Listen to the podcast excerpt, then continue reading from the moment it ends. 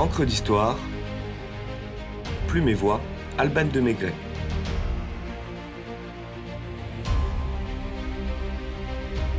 Louis-Antoine de Bougainville, Voyage autour du monde. Vous savez, j'espère qu'une fleur aussi fera ma réputation. L'intuition de Louis-Antoine de Bougainville était juste. Le 31 août 1811, lorsque s'éteint le grand avocat mathématicien, les honneurs saluent à peine, même s'il est probablement passionnant, son traité du calcul intégral pour servir de suite à l'analyse des infiniment petits de monsieur le marquis de l'hôpital. C'est l'homme du monde que l'on couvre de fleurs. Non pas le protégé de Madame de Pompadour ou le mondain de la cour, mais le premier Français à avoir fait le tour du monde avec un grand M.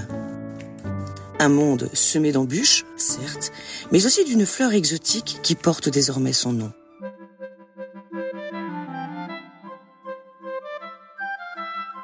Une destinée extraordinaire qui prend racine dans une défaite humiliante pour la France, croît sous une pluie d'idées philosophiques et s'épanouit dans le rayon des lumières du XVIIIe siècle.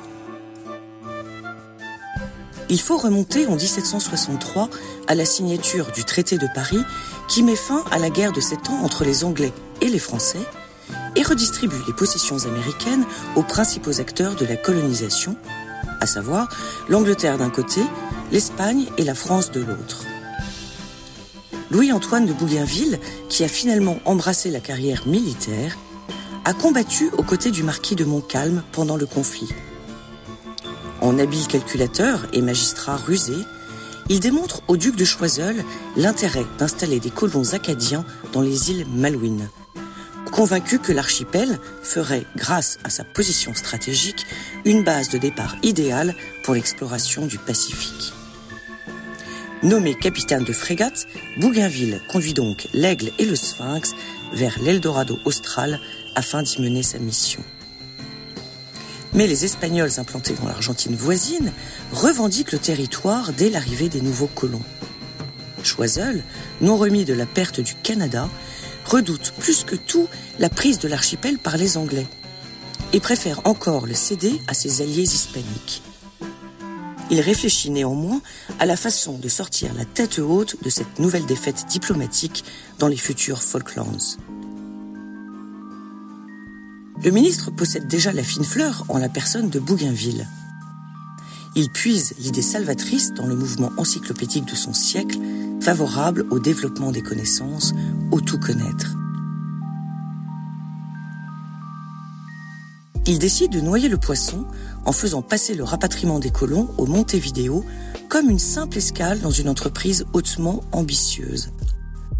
La première circumnavigation française de l'histoire. Louis XV, éclairé par son ministre, mandate Bougainville pour une expédition scientifique autour du monde sur fond politique. Il le charge, je cite, de reconnaître les terres australes et de prendre possession de celles qui pourraient contribuer à l'avancement de la navigation et du commerce et par cela même au bien de la nation. En novembre 1767, le Parisien quitte le port de Nantes sur la frégate La Boudeuse, avec à son bord 213 hommes, dont l'ingénieur de Romainville et l'astronome Véron. L'équipage, après quelques manœuvres obligées entre les Malouines et le Montevideo, retrouve à Rio de Janeiro la flûte L'Étoile, qui fera partie du vrai voyage comme entrepôt de la frégate.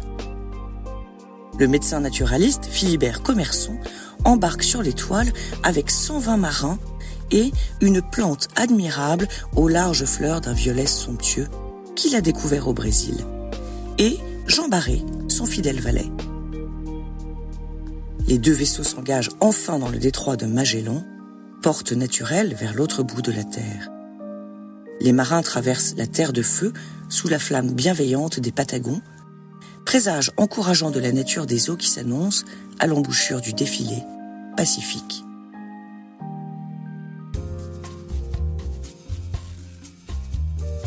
La traversée se dessine sous les meilleurs auspices si ce n'est que Commerçon souffre du mal de mer et doit faire installer son valet dans sa cabine pour pouvoir être soigné de jour comme de nuit.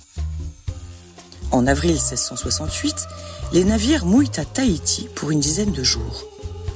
Acclamée par des taillots, qui veulent dire amis, l'île leur apparaît comme un sanctuaire paradisiaque de nature et de volupté, peuplé par les bons sauvages selon les théories rousseauistes. Bougainville, dans Voyage autour du monde par la frégate du roi La Boudeuse et la flûte l'étoile, nous raconte J'ai plusieurs fois été me promener dans l'intérieur. Je me croyais transporté dans le jardin d'Éden. Un peuple nombreux y jouit des trésors que la nature verse à pleine main sur lui.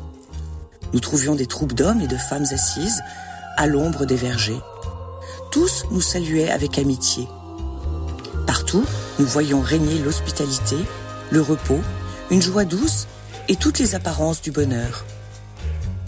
On dirait un tableau de Gauguin. Commerçon et son valet profitent de l'escale pour herboriser sur la nouvelle citerre, comme l'a renommée Bougainville. Mais à l'arrivée des naturalistes, les indigènes hurlent Aïen, Aïen et s'emparent du valet à la grande stupeur des Français, qui comprennent enfin que sous les traits de Jean Barré se cache une Jeanne Barret travestie. Commerçon a enfreint les règles en emmenant sa maîtresse dans l'expédition. Et Bougainville devrait le punir sévèrement. Il fait pourtant une fleur au coupable, sans doute par reconnaissance d'avoir baptisé la fameuse fleur du Brésil Bougainvillea en son honneur. Peut-être par son côté fleur bleue, mais aussi probablement pour l'admiration que cette femme lui inspire. L'aventure continue dans des conditions parfois éprouvantes en raison du scorbut qui fait rage sur les bateaux et les conduit en Nouvelle-Guinée, aux Moluques, à Batavia et bien entendu sur l'île de France, la future île Maurice, où Pierre Poivre les reçoit. Véron décide d'y rester afin d'approfondir ses recherches sur sa cucurbite, de même que Commerçon et Jeanne Barret. Tous trois encouragés par le chef de l'expédition qui espère les épargner des mesures disciplinaires trop cruel à Versailles. La première femme à avoir fait le tour du monde reviendra en France plusieurs années après la mort de son amant, portant au roi plus de 5000 espèces de plantes récoltées autour du monde. Sur la route du retour, Bougainville apprend beaucoup d'Aotourou, une perle de Tahitien avec qui il a fait Tayo Tayo, ami-ami, et qui l'emmène en Europe. Il nuance son jugement au premier abord idyllique et trouve désormais utopiste la communion apparente des indigènes avec la nature et le bonheur qui en découle. Je cite. Nous les avions crus presque égaux entre eux, ou du moins jouissant d'une liberté qui n'était soumise qu'aux lois établies pour le bonheur de tous. Je me trompais. La distinction des rangs est fort marquée à Tahiti et la disproportion cruelle. Sur le plan stratégique, l'expédition n'est pas une grande réussite mais le récit du voyage de Bougainville passionne les lecteurs et alimente le mythe de l'île du Pacifique pure et sauvage. Néanmoins, dans sa préface, l'explorateur ne se prive pas d'une diatribe délicieusement impertinente visant Jean-Jacques Rousseau et ses amis. Je suis voyageur et marin, c'est-à-dire un menteur et un imbécile, aux yeux de cette classe d'écrivains paresseux et superbes qui, dans l'ombre de leur cabinet, philosophent à perte de vue sur le monde et ses habitants, et soumettent impérieusement la nature à leur imagination. Une bien jolie formule pour exprimer que c'est au fruit que l'on connaît l'arbre.